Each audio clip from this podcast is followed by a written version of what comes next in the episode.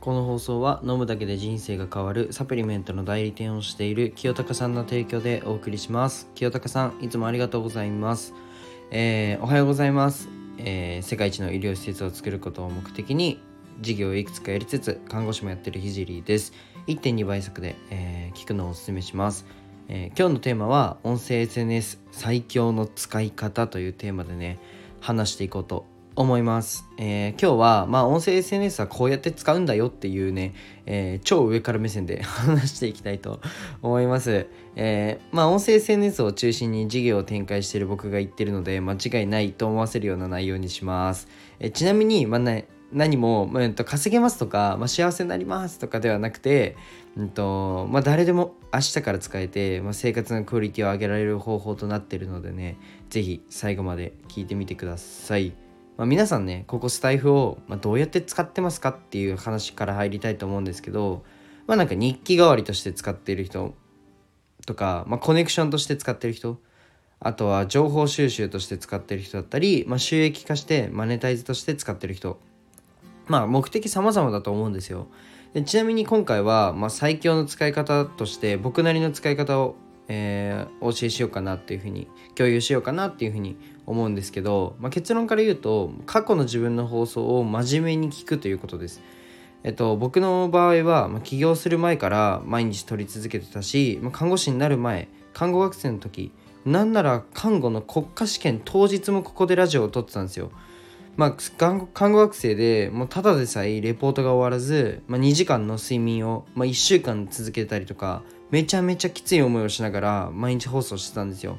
でこれの何がいいかってもう皆さんなんとなくまあ音声配信やってる方ならわかると思うんですけど、まあ、くじけそうな時とかなんか苦しい時に過去の自分の放送を聞くとめちゃめちゃ鼓舞されるんですよ。過去の自分すら乗り越えられてきたんだから今の俺なんて余裕じゃんっていうふうに本気で思えるんですよね。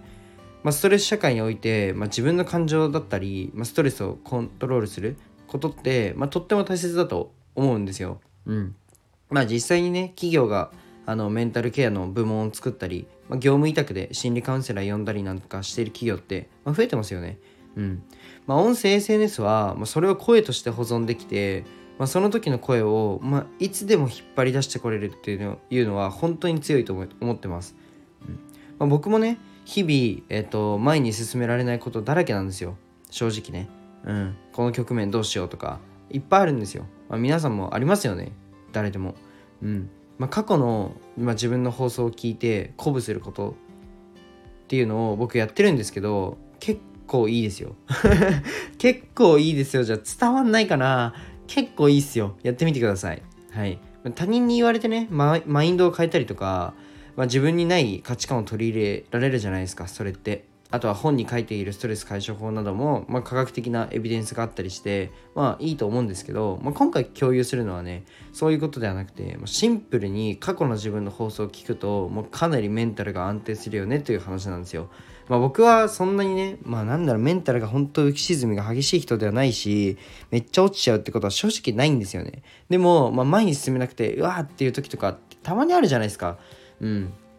まああるんですよ。まあそういう時に、うん、まあ例えば自分の放送がね、100回とか200回とか溜まってる方はね、まあ多いと思います。まあでも10回とか20回でも構いません。もう一番最初の放送聞いてみてください。めちゃくちゃ懐かしく感じます。まあなんか日記とかで書き留める方法もありますよね。なんかタイムカプセルで、えっ、と、20年後の自分、20歳の自分に手紙を送ったみたいなのって、小学生とかでやったりとかあるじゃないですか。まあ現代はそれを声でできちゃうよっていうわけですよ。うん。10年前の自分の手書きの文字にも、まあ確かにしみるし、まあやったろうっていうふうに思うかもしれないです。てか実際思うと思うんですけど、でも、10年前の自分に実際に言葉として言われたらどうですか？お前もっとできるよって言葉として言われたらどうですかね、まあ、もう想像できると思うんですけど僕泣いちゃいますね まあそれぐらいね声を残すって大切だなっていうふうに思います、まあ、看護の場面でも、うん、と亡くなった、まあ、正直おじいちゃんとかえーが手紙を残している場面って、まあ、たまにあったりするんですけど、まあ、家族はねもう声が聞きたいと。もう一度声が聞きたいって必ず言います。で僕は、まあ、今から音声 SNS で発信しつつ、まあ、自分のね声を残しておくっていうのがとっても魅力的だと思ったし、まあ、自分のメンタルケアにも使えるので今回話をしました、まあ、ですのでねうんとまあ発信だけではなくてたまには自分自身の声を、まあ、受信というか聞いてあげてもいいのかなっていうふうに思ったので共有しました。はい、まあ、最後にね一つ、えー、お知らせをさせてください、まあ、現在ねそんな音声 SNS の運用代行をやらせていただいてます。まあ音声 SNS ってねどうやって伸ばすのとかどうやって、えー、マネタイズするの収益化するのっていうね疑問がある方は是非、えー、ご連絡ください。僕はあなたのね放送スタイルのままあなたの投稿を拡大させます。じゃあねえー、っと全力でサポートするのでレター待ってます。じゃあ今日はこの辺で終わりたいと思います。じゃあバイバイ。